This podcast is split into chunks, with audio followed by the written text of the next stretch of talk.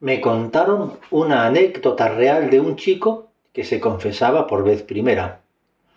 Era tanta la alegría que enseguida llamó a la casa de su tío para decírselo. Le dijo, Tío, hoy me he confesado. Muy bien, ¿y qué tal? Estoy muy contento, el cura era muy simpático y ahora lo estamos celebrando aquí en casa con una pizza. El tío se alegra con su sobrino. Y el chico prosigue. Tío, voy más ligero. Se pone la madre. Está contentísimo. Dice a todo el mundo que ha hecho su primera confesión y que va muy ligero. Me recordaba un ejemplo que ponía San José María Escribá de Balaguer cuando daba catequesis en los barrios de la periferia de Madrid. Decía, Imaginad que lleváis los bolsillos llenos de piedras pequeñas y una grande, muy pesada, cargada sobre los hombros. Pensad también que vais andando desde la Puerta del Sol a cuatro caminos. Si no conoces Madrid, en cualquier mapa de Internet puedes buscar la ruta Puerta del Sol a cuatro caminos caminando. Comprobarás que se hace en unos 50 minutos.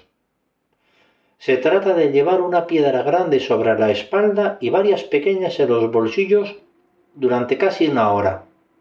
Continúa San José María. ¿Qué piedra tirarías primero al llegar? La grande, contestan los niños riendo a carcajadas. ¿Y después? Después las piedras pequeñas. Pues eso debemos hacer con los pecados. Primero debemos decir los mortales o los que dan más vergüenza y los veniales salen más fácilmente. Me parece útil la comparación de los pecados con una piedra grande que debemos llevar, y acertada la intuición de aquel niño que se sentía ligero después de confesarse por vez primera. Aquel niño, que seguramente no tendría más que pecaditos infantiles, se sentía pesado con ellos hasta que llegó el confesionario y se descargó. Y no solo le ocurre a los niños, nos ocurre a todos. A lo largo de nuestra vida, nuestra alma se va cargando con piedras, chicas o grandes. Pero no estamos condenados a llevar eternamente esas cargas, como Sísifo. Este es un mito de la antigua Grecia. Sísifo es un rey que se atrevió a desafiar a Zeus, y este dios le castigó a empujar eternamente una enorme piedra por la ladera de una montaña, desde la base hasta la cima. Cuando llegaba a la parte más alta, la piedra se cae y rueda hasta el punto de inicio, y Sísifo se ve obligado a volverla a subir. Así por toda la eternidad. Esto no es más que un mito, porque Dios, el verdadero, es un Padre misericordioso y nos da la oportunidad de descargarnos de la piedra grande y de todas las pequeñas que estemos cargando para siempre. Es el mito de Sísifo, pero al revés.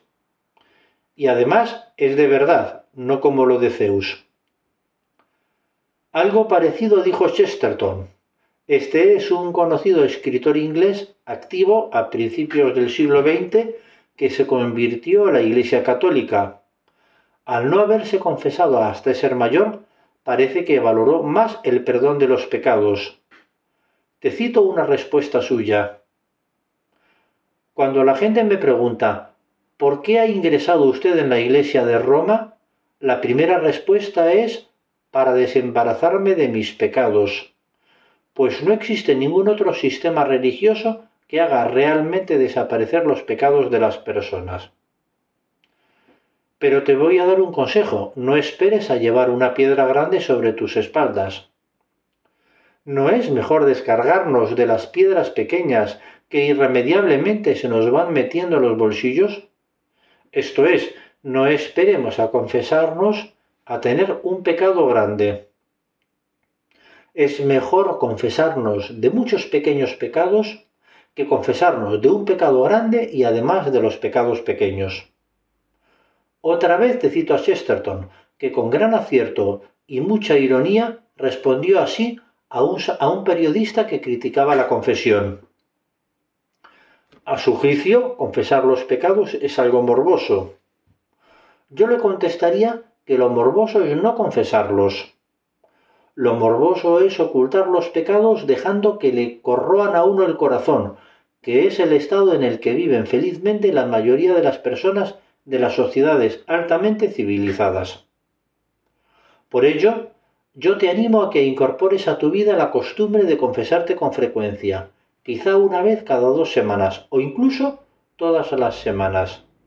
Así, nunca llevaremos grandes cargas sobre nuestras espaldas y andaremos siempre ligeros, como aquel niño que experimentó las bondades de la confesión.